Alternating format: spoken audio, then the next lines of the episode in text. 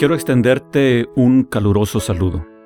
Agradezco al Eterno que hayamos coincidido en el comentario de hoy para la lección de escuela sabática. Hoy terminamos el libro de Daniel y la primera temporada de este podcast. Si te has beneficiado, aunque sea un poquito, te invito a que lo compartas. El próximo trimestre estaremos comentando sobre cómo interpretar la Biblia. Hoy es jueves 26 de marzo 2020. El comentario de hoy he titulado 1260 o 1290 días. Hemos llegado al fin del libro profético de Daniel. Los últimos tres versículos dicen así. Leo, capítulo 12, versos 11 al 13. Y desde el tiempo que se ha quitado el continuo sacrificio hasta la abominación desoladora, habrá mil doscientos noventa días. Bienaventurado el que espere y llegue a mil trescientos treinta y cinco días. Y tú irás hasta el fin, y reposarás, y te levantarás para recibir tu heredad al fin de los días. 1290 días. En su libro Islam in the End Times, Islam al fin de los tiempos, Ellis H. Schofield dice, Leo, al aplicar la unidad de medida día-año a ese versículo, Daniel podía entender la visión. Recordó cuando los sacrificios regulares de la tarde y la mañana habían sido abolidos. Entonces él miró 1290 años proféticos hacia el futuro desde su propio tiempo. Él ahora veía que una abominación increíble iba a traspasar en el monte del templo, una atrocidad que lo haría desolado. Él sabía que esta abominación venidera contaminaría el sitio y evitaría futuros sacrificios al Dios de Israel allí. ¿Qué podría esa terrible cosa hacer? Daniel no podía saber qué, pero nosotros sí podemos, porque esos 1290 años proféticos se cumplieron hace 1300 años. Fueron cumplidos en 688 después de Cristo. Entonces, entonces, ¿qué sucedió en el año 688 después de Cristo? Bueno, del 685 al 705, el el musulmán califa Abd el-Malik ibn Marwan construyó un monumento a Muhammad, el domo de la roca, en el monte del templo de Dios. Así, ahora tenemos una identificación positiva. Es una estructura islámica. El domo de la roca es la abominación de la desolación.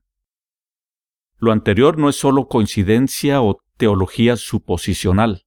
La interpretación día-año ajusta las palabras de Daniel 12:11 al pie de la letra y se ajusta a la historia conocida del año. La fecha de la construcción del Domo de la Roca es tan conocida que puede probarlo usted mismo de cualquier buena enciclopedia. Y así, por primera vez en las Escrituras, nos encontramos con el Islam. Nadie más que el Islam fue responsable de la construcción de la abominación que hace desolado. Además, el domo de la roca, que es la abominación, no es una nueva teología es una verdad que ha estado en la Iglesia durante casi 1400 años. Pero de alguna manera hemos logrado olvidar las palabras proféticas por las cuales Sofronio, obispo de la Iglesia de Jerusalén, dio su vida.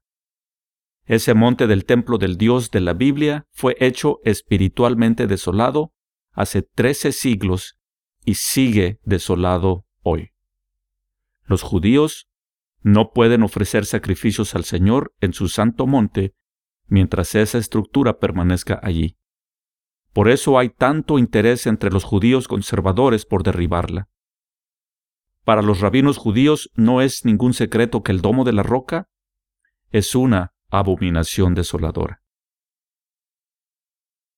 La interpretación de Ellis H. Schofield es muy interesante considera algo que por la mayoría de los estudiantes del libro de Daniel es pasado por alto. Trataré de resumir brevemente, pero te refiero a su obra para un estudio más detallado. Ellis hace la observación del hecho que Daniel y su generación observaban el año de acuerdo al calendario hebreo. Juan el Revelador observaba el calendario romano.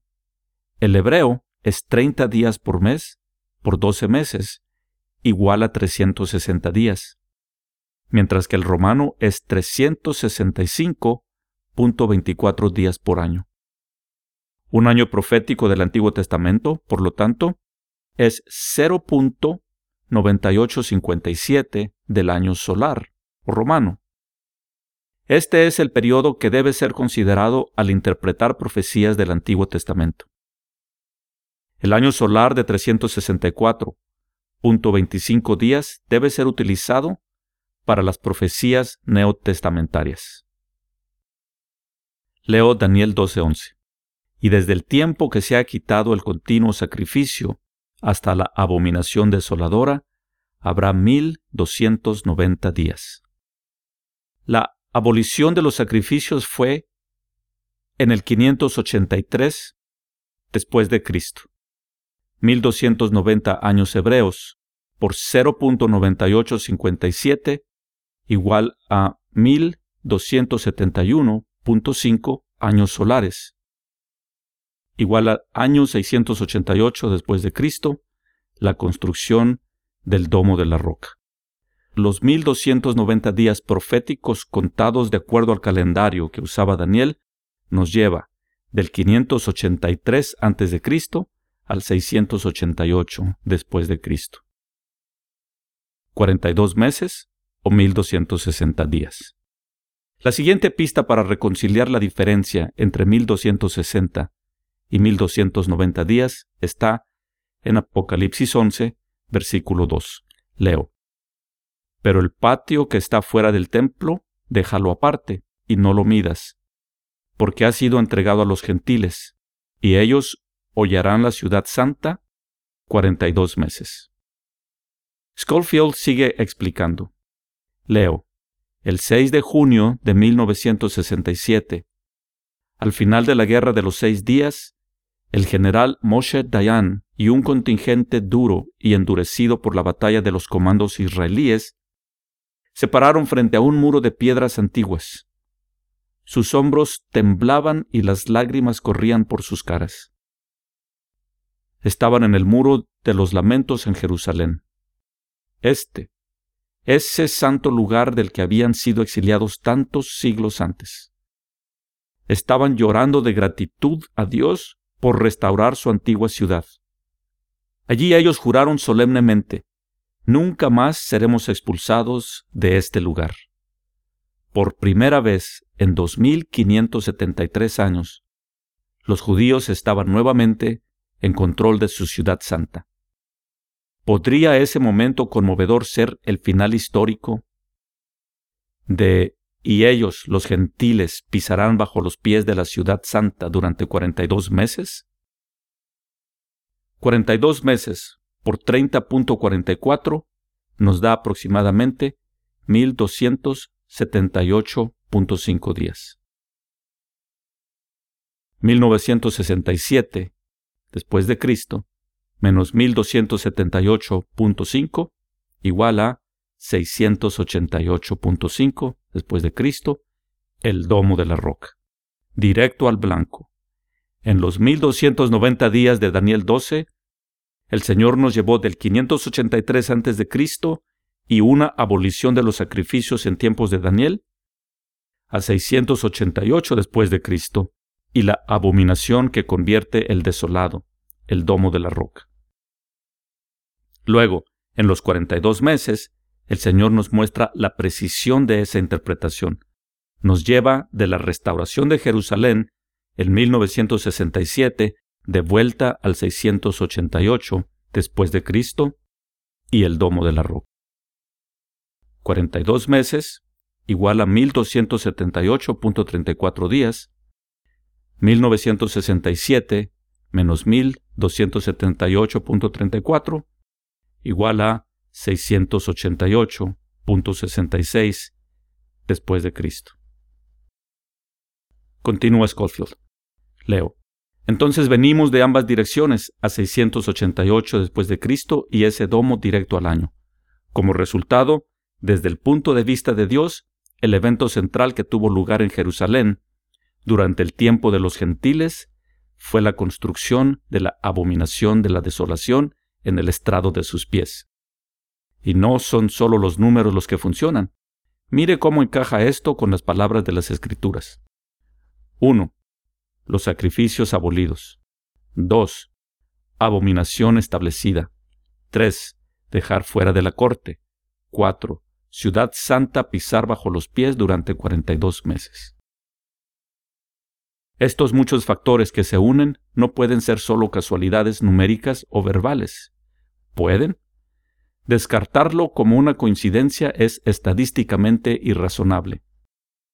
Y hay otros cumplimientos usando el mismo criterio aún por venir. Es impresionante la precisión profética. Como podemos ver, no es razonable ignorar la posibilidad que el anticristo provenga del Islam y no de Roma. Con el mayor respeto del que soy capaz, te desafío a que te hagas la siguiente pregunta. Si el Eterno le dijo a Daniel que sellara su libro hasta el final de los tiempos, ¿cómo es que tiene sentido creer la teoría que ha circulado por siglos sobre la supuesta interpretación? Piénsalo. Para cerrar mi comentario, te quiero leer un pasaje del profeta Jeremías. Al leerlo, quiero que pongas atención a la diferenciación del pueblo de Israel y de Judá. Daniel escribió su profecía para el pueblo de Israel, y es Israel restaurado quien lo ha de entender y aplicar. Leo Jeremías 30, versículos 3 al 8. Porque he aquí que vienen días, dice Jehová, en que haré volver a los cautivos de mi pueblo Israel y Judá, ha dicho Jehová, y los traeré a la tierra que di a sus padres, y la disfrutarán. Estas, pues, son las palabras que habló Jehová acerca de Israel y de Judá. Porque así ha dicho Jehová, hemos oído voz de temblor, de espanto, y no de paz. Inquirid ahora y mirad si el varón da a luz, porque he visto que todo hombre tenía las manos sobre sus lomos, como mujer que está de parto, y se han vuelto pálidos todos los rostros.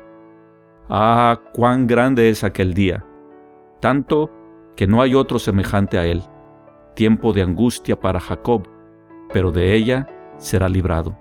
En aquel día, dice Jehová de los ejércitos, yo quebraré su yugo de tu cuello, y romperé tus coyundas, y extranjeros no lo volverán más a poner en servidumbre.